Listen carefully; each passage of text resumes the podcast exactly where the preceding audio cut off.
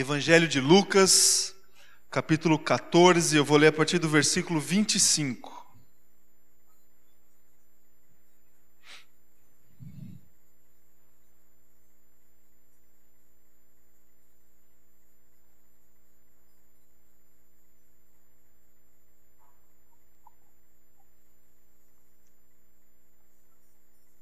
Todos encontraram o texto? Acompanha comigo a leitura. Uma grande multidão ia acompanhando Jesus.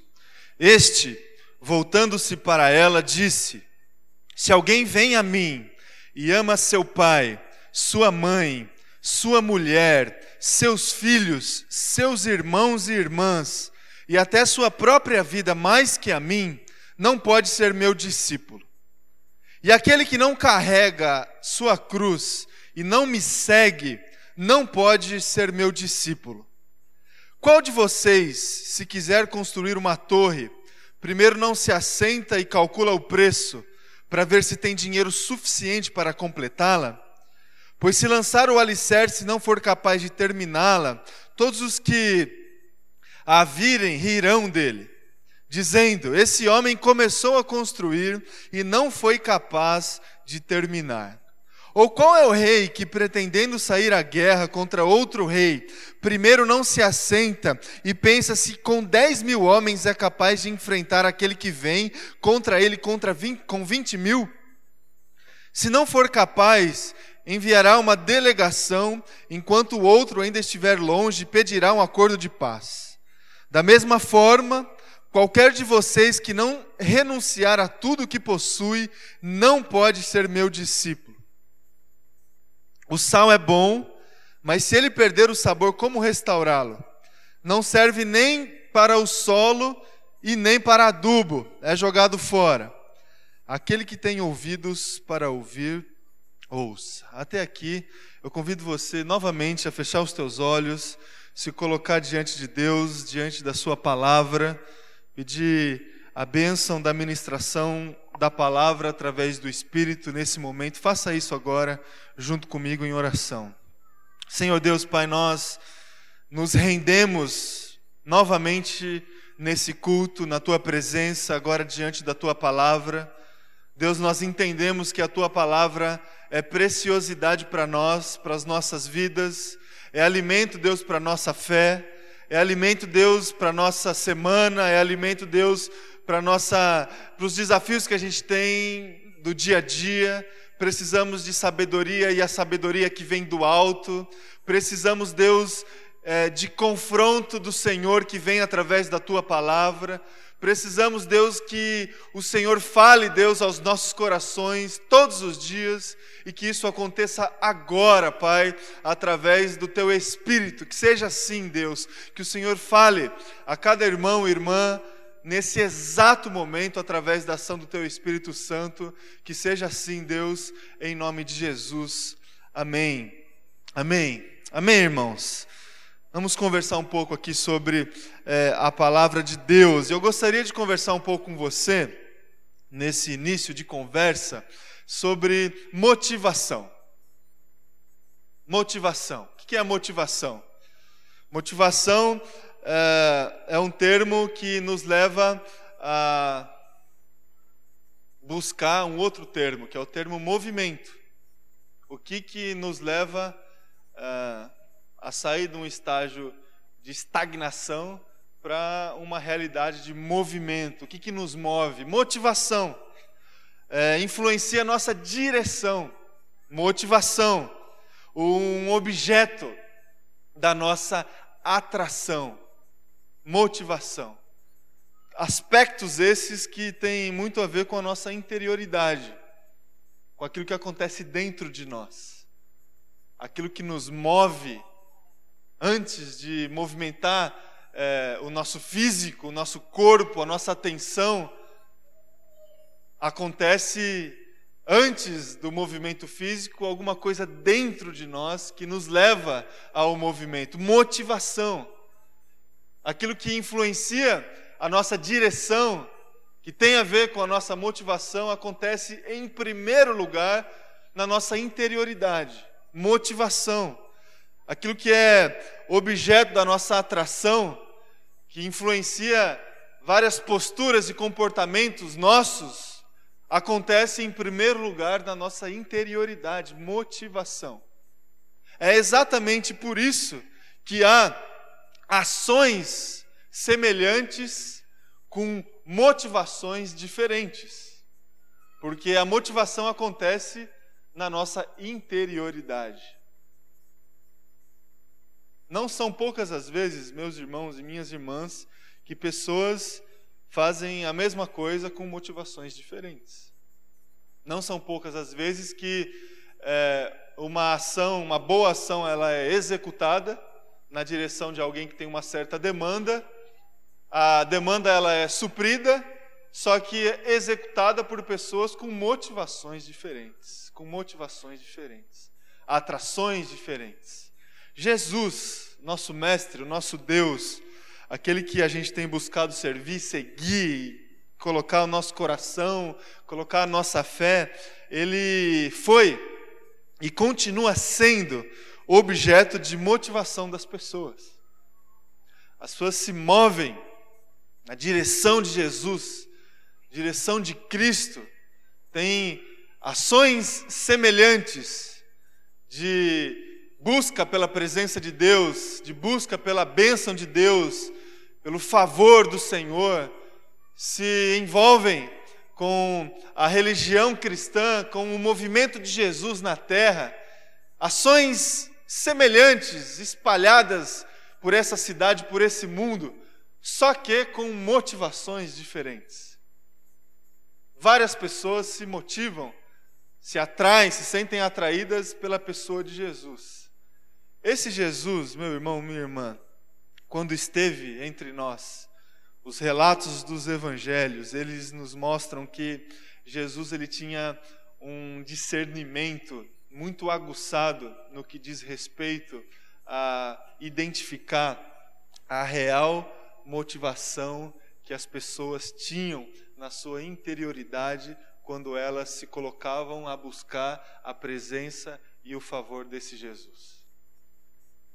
Em muitos episódios dos evangelhos, a gente vai perceber Jesus confrontando a motivação ou as motivações das pessoas que se colocavam diante dele.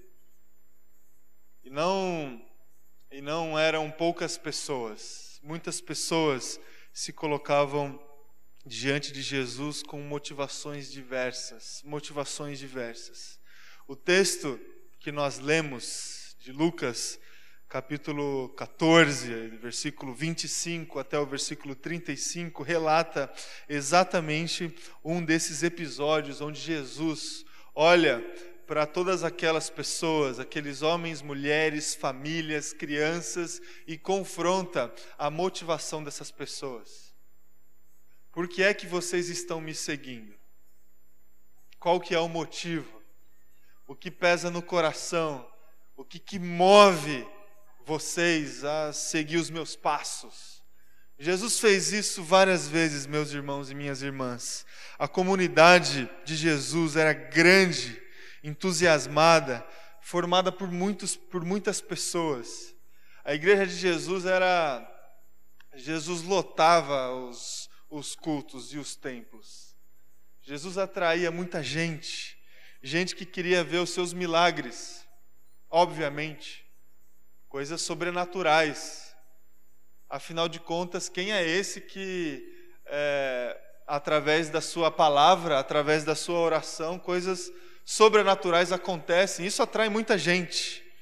Campanhas, né? Se a gente for trazer para os nossos dias, Jesus era. Em volta de Jesus tinha muitas campanhas de milagres, que nem muitas igrejas é, difundem hoje em dia. Milagres, as pessoas queriam Jesus, seguiam Jesus porque queriam ver os seus milagres. Muitas pessoas na época de Jesus, seguiam Jesus por causa de comida. Afinal de contas, também é, Jesus era famoso porque quando faltava comida, ele orava e a comida chegava, não é? Algumas vezes Jesus alimentou a multidão e pessoas famintas elas correm atrás, se movem atrás ou no lugar onde tem comida. E Jesus alimenta aqueles que seguem, que o seguem. Isso certamente motivava muita gente a ir atrás de Jesus, porque Jesus tinha comida. Jesus tinha comida.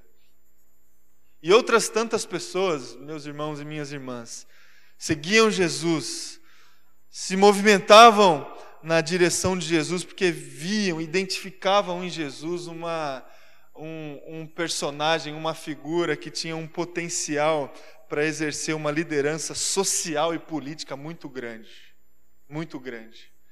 Jesus poderia ser, é, quem sabe, é, o próximo líder é, da região que iria é, liderar é, uma determinada camada da sociedade é, e ia guerrear contra outras. Jesus era objeto de atração de muita gente que identificava nele um líder social, um revolucionário político.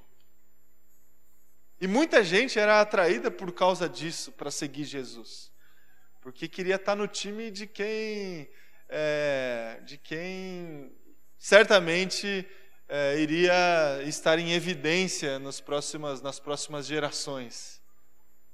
Se a gente transportar é, para os nossos dias, há essas motivações também no coração de muita gente quando procura é, Jesus ou a igreja de Jesus.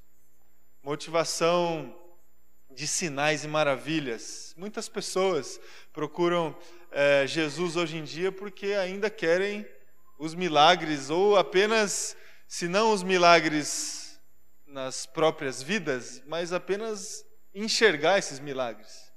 Então, tem muita gente que frequenta é, momentos em que se busca a presença de Jesus por causa de sinais e maravilhas, campanhas de milagres e de oração. Tem muita gente que busca, meu irmão, minha irmã, Jesus e a igreja de Jesus hoje em dia por causa de comida, por serem objeto é, da ação social da Igreja de Jesus. Há a motivação, essa motivação no coração. E tem muita gente é, ainda, hoje em dia, que se envolve com Jesus ou com a Igreja de Jesus por aspirações sociais e políticas, não é? Que enxergam é, na figura de Jesus a possibilidade de uma de, uma, de um envolvimento social e político mais efetivo. Não é? Na época de Jesus, as pessoas queriam que Jesus é, fosse esse líder, que Jesus é, se candidatasse nas próximas eleições ali da, de Jerusalém, para que Jesus fosse o próximo prefeito de Jerusalém, né? para que ele pudesse defender o seu povo lá né? na, na, na política da época. E hoje em dia isso acontece também meu irmão, minha irmã. Pessoas, em nome de Jesus, que se envolvem diretamente com o Estado, com a política, é, com a nossa sociedade, para, de alguma forma, achar que vai defender o povo de Jesus, é, ou vai ter condições a mais de defender o povo de Jesus nesse âmbito social e político. Motivações diversas, meu irmão, minha irmã, de pessoas que seguiam a Jesus, ah, só que só que é, Jesus, como eu disse a vocês, ele confrontou e confrontava essas pessoas o tempo todo. E a reflexão que eu gostaria que a gente fizesse essa manhã é exatamente nesse sentido. Qual é, meu irmão, minha irmã, a motivação que está no teu coração, ou que permeia é, o teu coração quando você se coloca é, para buscar a presença a vida, a companhia de Jesus Cristo? O que, que te move? O que, que movimenta o teu coração? O que, que influencia? O que, que influencia a, a direção que te leva ao encontro de Jesus? O que que o que que te atrai em Jesus Cristo?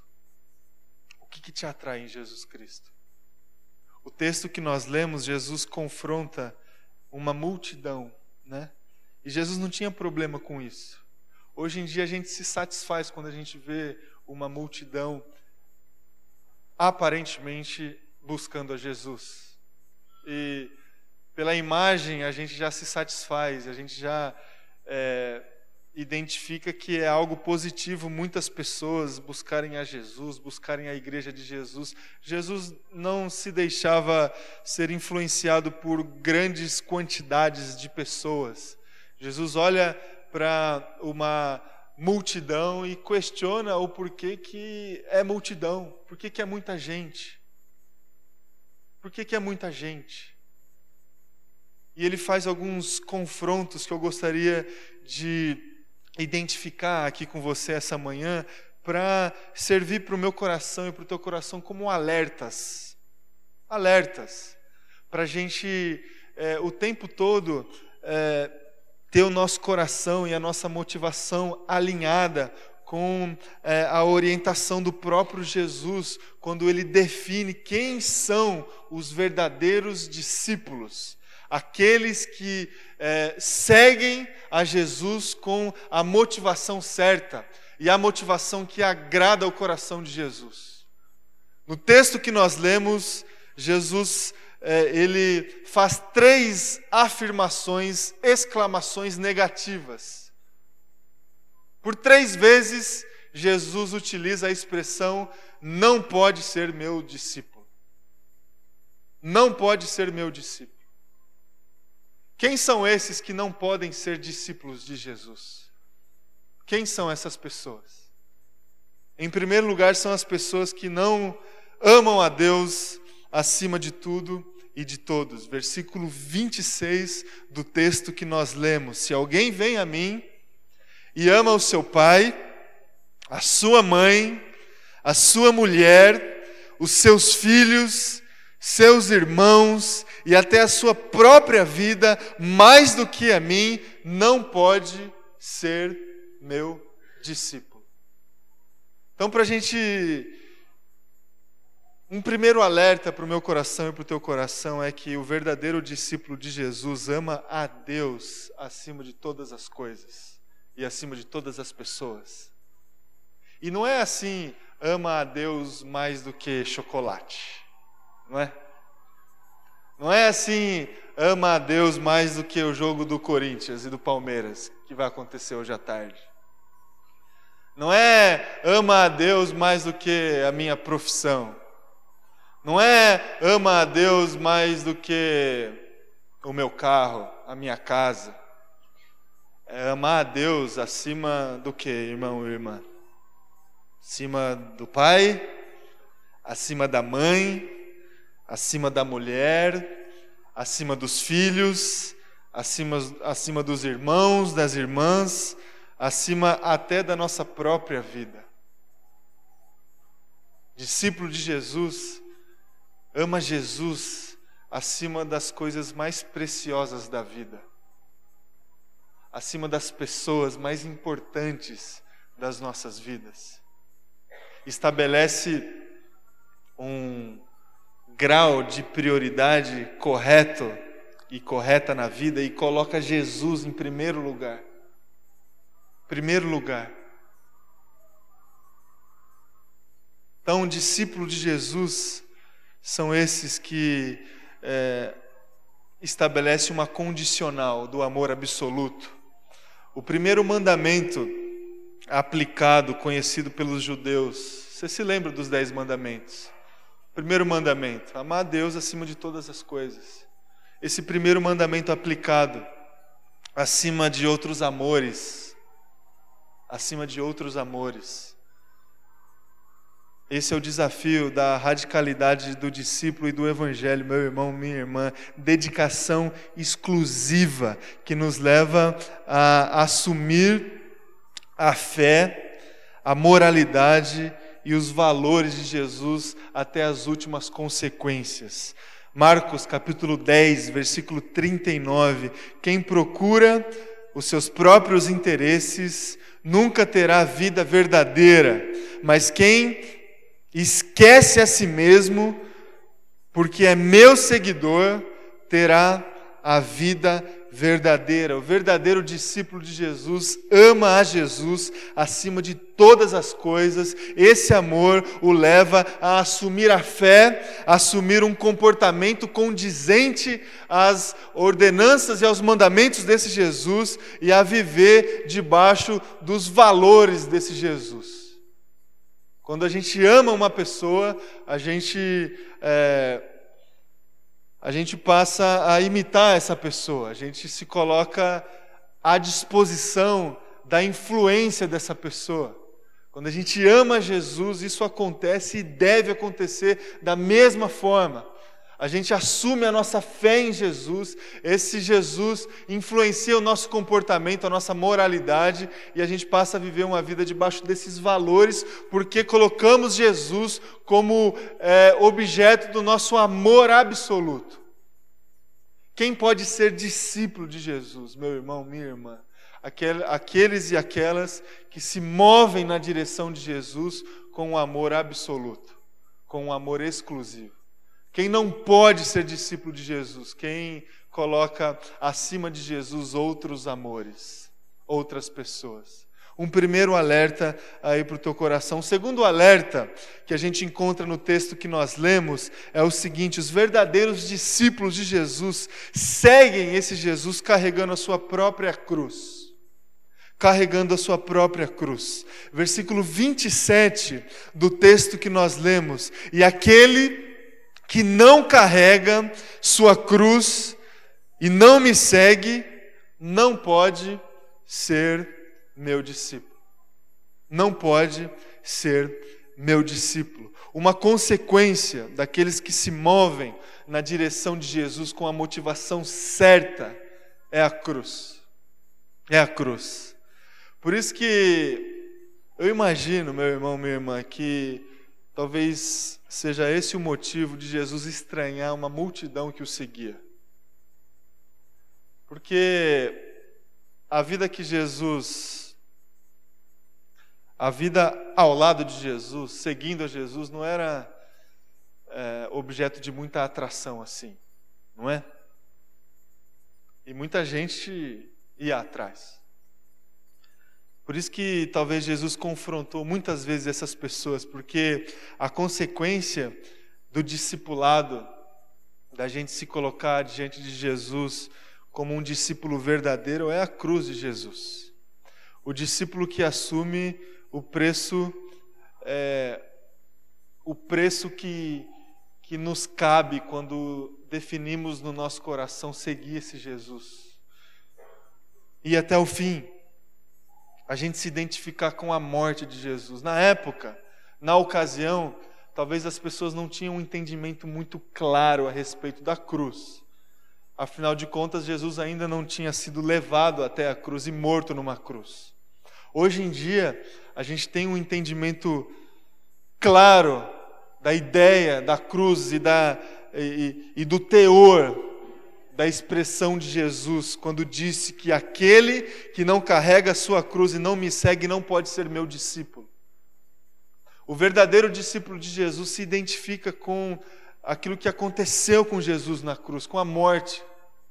Quando ele se submeteu, submeteu a sua vontade e a sua própria vida à vontade do Pai, à vontade do Pai. Cruz, cruz submeter a nossa vontade, os nossos sonhos, é, os nossos prazeres a Jesus, meu irmão, minha irmã, é uma consequência daquele e daquela que deseja seguir Jesus com a motivação verdadeira. É dura essa palavra, é difícil essa palavra. A gente pode até classificar essa palavra como loucura. É loucura. A gente é, se privar de muitas coisas na vida, a gente abrir mão de outras tantas na vida para seguir a Jesus. Mas a palavra da cruz e do Evangelho, ela é loucura mesmo, meu irmão, minha irmã. Quantos, quantos se perdem é, no meio do caminho porque não aguentam a loucura da mensagem da cruz? Quantos? Quantos se perdem? 1 Coríntios, capítulo 1, versículo 18. Porque a mensagem da cruz é loucura, mas é loucura para os que estão perecendo. Mas para nós que estão, estamos sendo salvos, é poder de Deus, poder de Deus. Aparentemente, nos parâmetros humanos de vida, nas é, concepções humanas de, de direção de vida, de escolha, de organização é, do nosso futuro, os parâmetros humanos, olha para a mensagem de, de Jesus e para a mensagem da cruz e exclama: Isso é loucura, e de fato é loucura. Agora, quem se entrega a essa identificação da exclamação, da loucura do Evangelho e para por aí, perece, perece. Mas aqueles que se entregam a Jesus e a mensagem da cruz, carregando a sua própria cruz, se identificando com a morte de Jesus, submetendo os seus sonhos, a sua vontade aos pés da cruz de Jesus, ganha vida e poder de Deus, meu irmão, minha irmã. Poder de Deus. Essa é a verdade que a gente encontra na palavra de Deus. A gente pode até achar que a gente perde muitas coisas quando a gente deseja é, servir Jesus com a motivação verdadeira e correta. E de fato, muitas coisas a gente perde.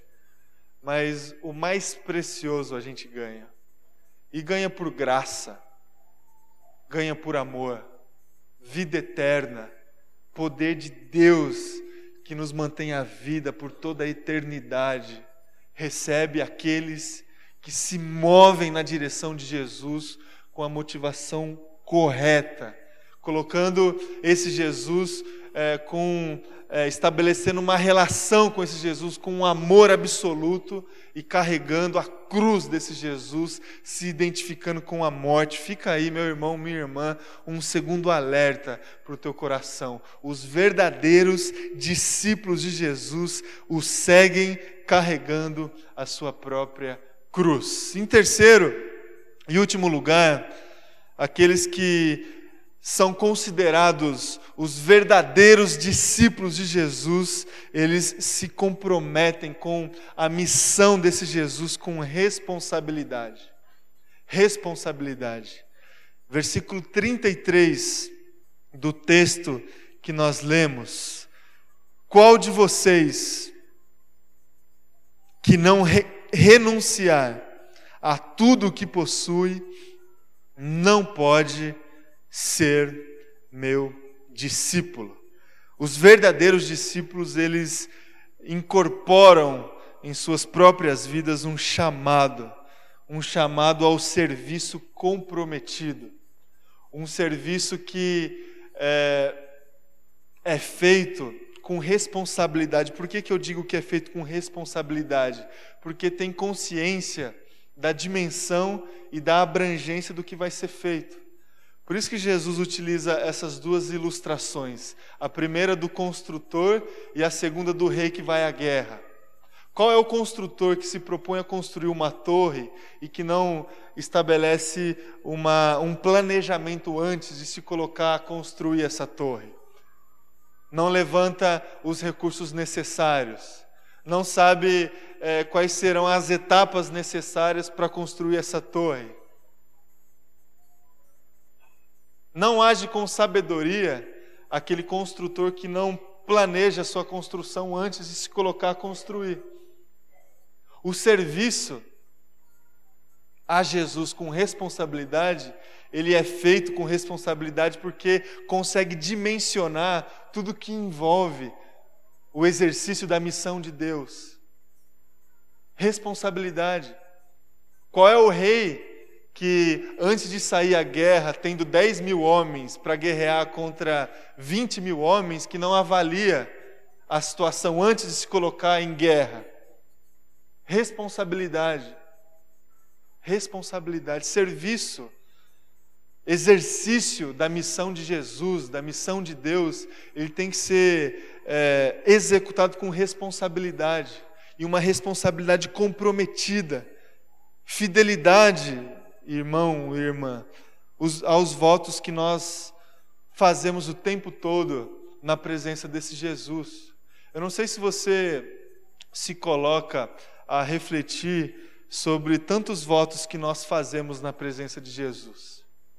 Quantas músicas que a gente canta, eu não sei se você repara nas letras das músicas que você canta no culto. Que você vai cantar do amor de Jesus para sempre, que não importa a circunstância da vida, as circunstâncias da vida, que você vai louvar Jesus o tempo todo. Votos. E a palavra de Deus é, nos orienta a agir com responsabilidade diante dos votos que nós fazemos na presença de Jesus. Seja o seu sim, sim, e o seu não, não. Fidelidade aos votos. Fidelidade e compromisso com as orações que nós fazemos. Às vezes, meu irmão, minha irmã, a gente ora com o objetivo é, de mudar alguma, alguma coisa na nossa vida, alguma situação adversa, mas na nossa oração, muitas vezes nós assumimos compromissos diante de Deus. E a gente precisa de sabedoria para cumprir todos esses votos que nós fazemos na presença de Jesus. Responsabilidade. Quando a gente se envolve, meu irmão, minha irmã, com a missão de Deus, isso é muito sério. Isso é muito sério.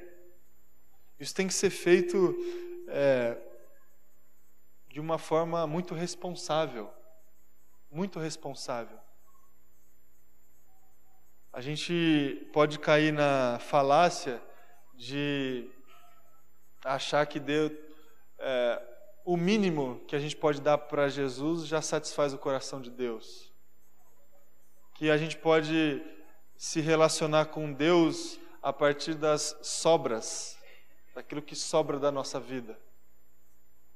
O que sobra do, do meu tempo, se é que sobra algum tempo do meu tempo, eu dou para Deus. O que sobra do meu, das minhas forças, do meu vigor, eu coloco à disposição de Deus. O que sobra do meu dinheiro, eu oferto a Deus. Meu irmão, minha irmã, Jesus Cristo, ele não está nem um pouco interessado no que sobra da nossa vida. Nem um pouco. Ele está interessado na nossa vida por completo, por inteiro.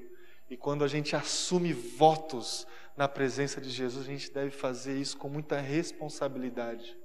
Responsabilidade.